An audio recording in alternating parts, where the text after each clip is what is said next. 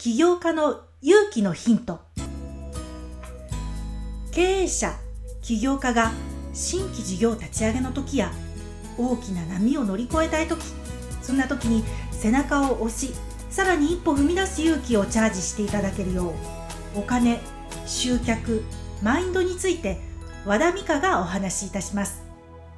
とお金の話からそれてしまってるんですけれども、すいません、私がそらしてるんですが。発想同士ですから大変です、は。い、そうですよね。はい、はい。お金、まあ、価格を上げてきたっていう話にちょっと一回戻るんですけれども、コーチで相談を受けたときにこう、この価格でいいかなって、今迷ってるとか言われたら、どういうふうな投げかけをしていただけるんでしょう？基本的に、じゃあ、うん、3年後いくらだったらいいの？で、3年後にしたい金額。うん、じゃあ、それに対して今だったらいくらだったら出せる、受け取れるみたいな感じで聞きます。3年がいいんですか ?3 年、なんとなく3年、6年、9年ってこう、秀明さんにコーチング受けてるときに、この年数区切られるのむちゃくちゃ苦手だったんですけど、はい。もうこう、来たみたいな、またって。でも、これ結構聞きますね。うん。お金で相談したとき、もう寝れないんですって相談したときも、うん、4年だってまたない、何年後に何年っていうふうなお話されてて、また来たと思ってたんですけど、お金の時はこの年限区切るのがいいんですね。あの、なんか全てにおいて、そういう時って、今現状で見ちゃうとブロックかかってるんですね。あ、もう、もうすでにね。すでにブロックかかってるので、うん、それを、一旦未来に意識を持ってってもらうと。うん、今の現状から離れて。離れるために離れるためなんです。うんうんうん、でそうすると3年後だったらもしかするとこのぐらいもらってたいなみたいな気持ちになるので、うんうん、そうすると本当は実はそれが今欲しい金額なんですね。ギャップを自分で感じるための未来の視点そうです。これ実はコーチングのもそういうもので、コーチングって基本的に未来にどうなりたい、じゃあ現状今どうなのっていうところからスタートして、うん、ギャップを埋めるためにどうすればいいかっていうのがコーチングなんですね。回復思考とか減点思考とか、うん、まあ、ストレングスで言うと、もっと足元を見ると、うん、そういうのが強みとしてお持ちの方にもこの視点は効く。そうですね。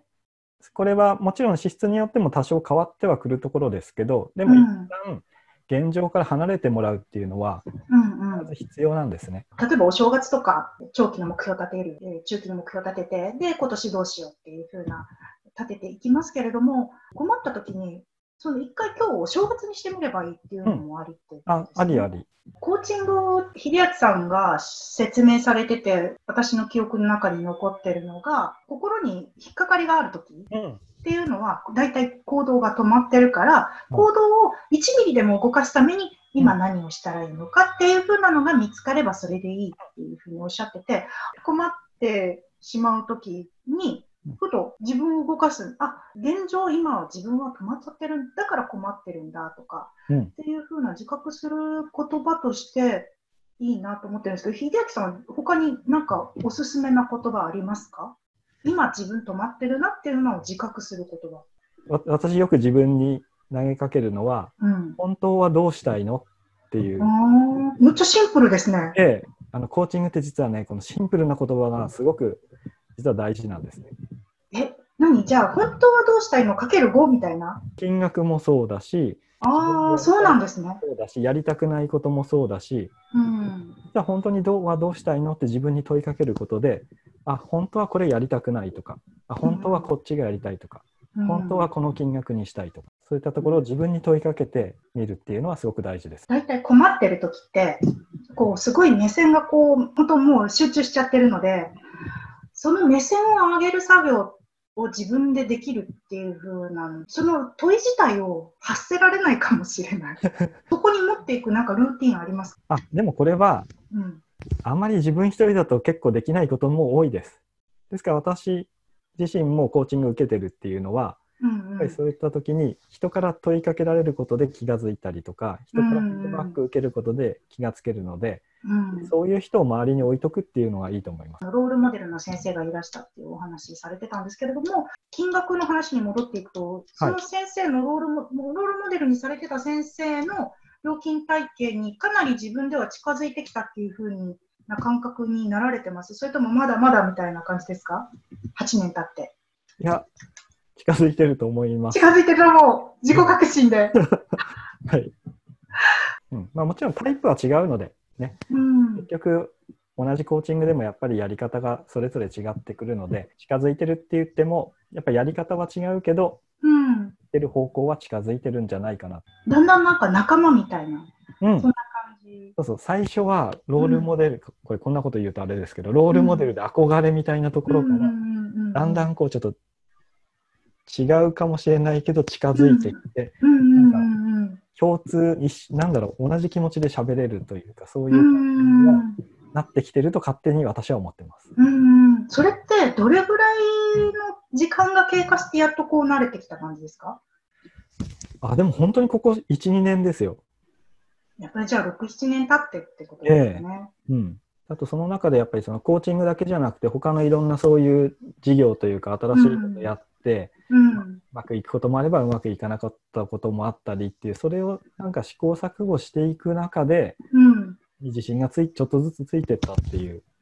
多分そういう経験があったからだと思います。4、5年前から存じ上げてってっていうふうな話を最初にしましたけれども、うん、あのこの1、2年の秀明さんの書いてらっしゃるものとか拝見してて、うん、あすごく変わ今このことをお話になるんだと思うようなことが結構あるんですね。起業直後のうん、もう。ご家族のドタバタとか。暗黒の3年。暗黒の3年、っておっしゃってましたけど、ね、あれあれは直接会っては話はなんとなく聞いてて、うん、私もなんとなく知ってたんですけど、うん、でもあれを文字にするっていうのは相当秀明さんの中でなんかこうハードルあったんだろうなと思ってあ今これを文字にされてるんだっていうふうに感じてそれと今あのロールモデルの先生に近づいてきたっていうふうにおっしゃってるのと、なんかリンクするのかなって感じたんですけれども、はいはい、やっぱりなんか、すべてを言えてるようで言えてない時っていう風なのが、ずっとずっとどの段階でもきっとあるんですね。うん、あります、あります。今も言えてないことたくさんありますし。そうなんですね。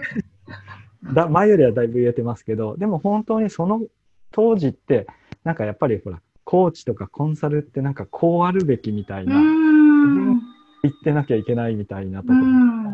だから自分はしっかりしてなきゃいけないっていうことが結構強かったりして、う敗したこととか本当は今苦しいとか、うん、そんなこと言えなかった、まあ、まあ言え言ってよかったんでしょうけど今思えば、ね、うん、そういう思い込みみたいなのが強くって、うん、なんか言えなくて自分をちょっと高く見せようみたいな、ね、ところはあったんですけど、今は、まあ、それ別にそのままの今の自分でいいんじゃないって思えるようになったのと、うん、まあ、それだけ経験してきてるから過去の失敗もいくらでも別に言っても OK っていう、まあ、そういったところが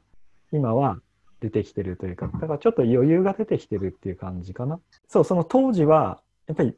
弱みは見せないとか、うん、なんか成功してるコーチと思われたいみたいな、うん。ね、金額にも関係してきますからね。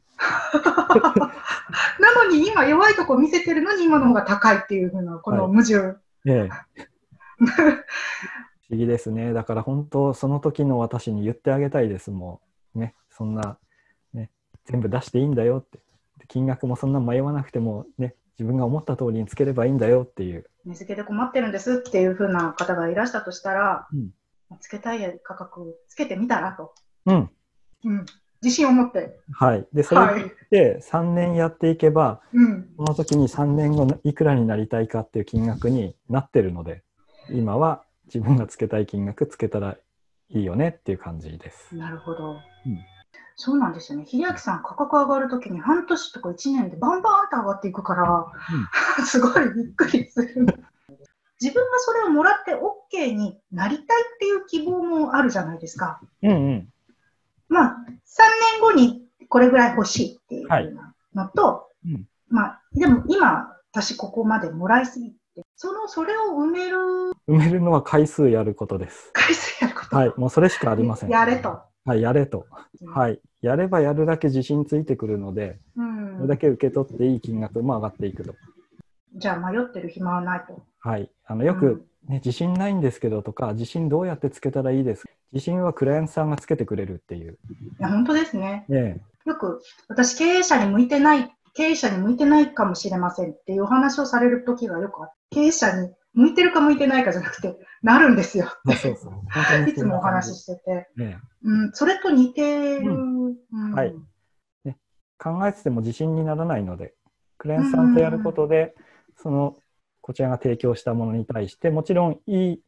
うまくいくこともあるし、例えば失敗することがあっても、失敗したからこそ次にそれをどうやって改善するかっていうことにつながるので、うんうん、繰り返してるうちにどんどん自分はスキルも上がっていくし、クライアントに提供できる価値も上がっていくし、なので、まあ実際やってみるしかないですね。ちなみにもう一個質問、これで最後にしたいと思います。はいはい、3年後の目標を上げたとします。うん、で、でも本当はそれを1年後に達成したいと。うん、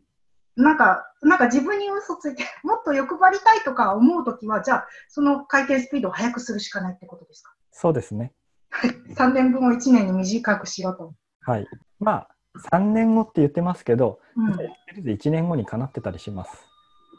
あ、それはいいお話ですね。はい。はい、だいたいクライアントさんに見ておられるとそんな感じですか？はい。ね、3年っていうのはちょっとハードルを下げるために3年って言ってて、なるほど。実はそこでブレーキがかかっていると一歩も踏み出せないので、うんうん、先に進めないんですよ。うんうん、でも3年後、あ、3年後だったら、じゃあ今できるところからちょっとやっていこうって思って、うん、ね、やってみて。やってみたらだんだん慣れてくるので、あ、これでいけるいけるってなって、実は1年後に達成するっていう。そっか、直線の右肩上がりじゃなくて、こう、ななんとか曲線。あるところまではこう、だらだらかで。で、あと、あるところから急に一気にこう、うん、指数、あ、今のね、今の情勢の数みたいなそうそうそうそう。指数関数的に上がるっていう。それです。うんうんうん、どっかでそれが来るんです、そこまで行動を止めないと。うん。うん。で行動を止めないためにはいかに自分のハードル低くするかなので、うんうん、もちろん金額もねそんなに私の場合はですけどあんまりハードル高くしない方が私はなるほどでもそれで行動しているうちにあるところで指数関数で一気に上がるので、うんうんうん、結局はその時欲しかった金額になってると。うんうん、そっかじゃあ支出によっては、ちょっと高めに上げといて、が自分をガッと追い込んで、あの、上げていくっていう人も中にはいるかもしれない、ね、もちろん、もちろん。そう。うんそうそういう意味だと、あくまで私のやり方がそうっていうのは、うん、最上志向という資質があるので。ああ、そう、ね、そこがそれなんですね。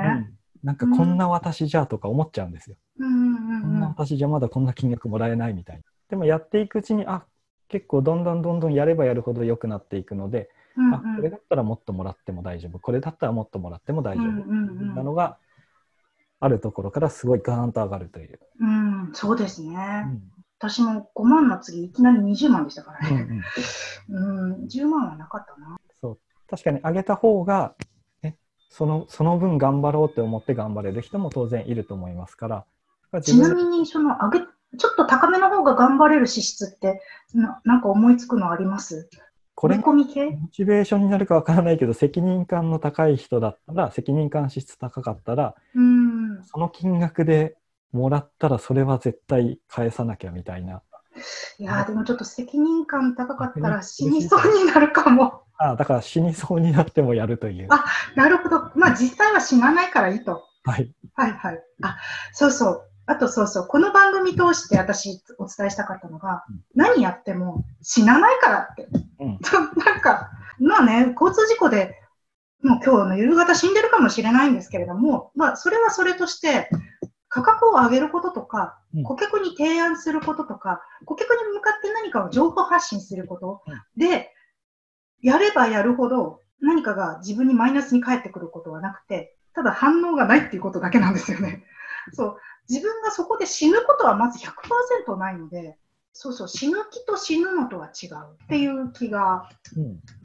そう、なんか、こう恐怖抱えてる時って自分がこの死ぬんじゃないかとか家族がどうのかなるんじゃないのかっていう風なすごくこう不安が大きくなるんですけれども、うん、おそらく最悪な事態っていうのは、うん、何の反応も返ってこないっていうのを、ちょっと価格のところからストレングスコーチの資質のところまでいろいろ教えていただいて、ありがとうございます。えコーチングプレイス、ちなみにちょっと、もうちょっと詳しくお聞きしたいんですけれども、はい、これは、あの、ホームページご案内いただいたのをクリックすれば、いつでもアクセスできるんですか？そうですね。はい。はい。ホームページにあと、どんな感じの講義やってますよとかも動画で載ってたりしますので。はい。あ、ありがとうございます。あと、私、あの、私にの質問なんですけれども、はい、これ、コーチングプレイスを紹介、人にしたときに、うん、秀明さんも紹介するんですよ、でも、どどうしてもね。うん、でも、えっ、ー、と、コーチングプレイス全体はいろんなコーチの先生いらっしゃるじゃないですか。はい。で、秀明さんにコーチを受けたい場合と、えコーチングプレイスってひとまずコーチングを受けたい場合とってまた違うんですか、ルートが。あ、今のところ、私が受けてるというか、あの、あちなみに言うと、コーチングプレイスってコーチングの学校なんですね。はいはい。なので、コーチング学びたい人が来ると。あ、ほらほら、秀明さん、コーチを、もうコーコーチ養成されてるじゃないですか。はいはい。で、秀明さん、そのうち引っ込むんでしょ？まあ、そうですね。はい。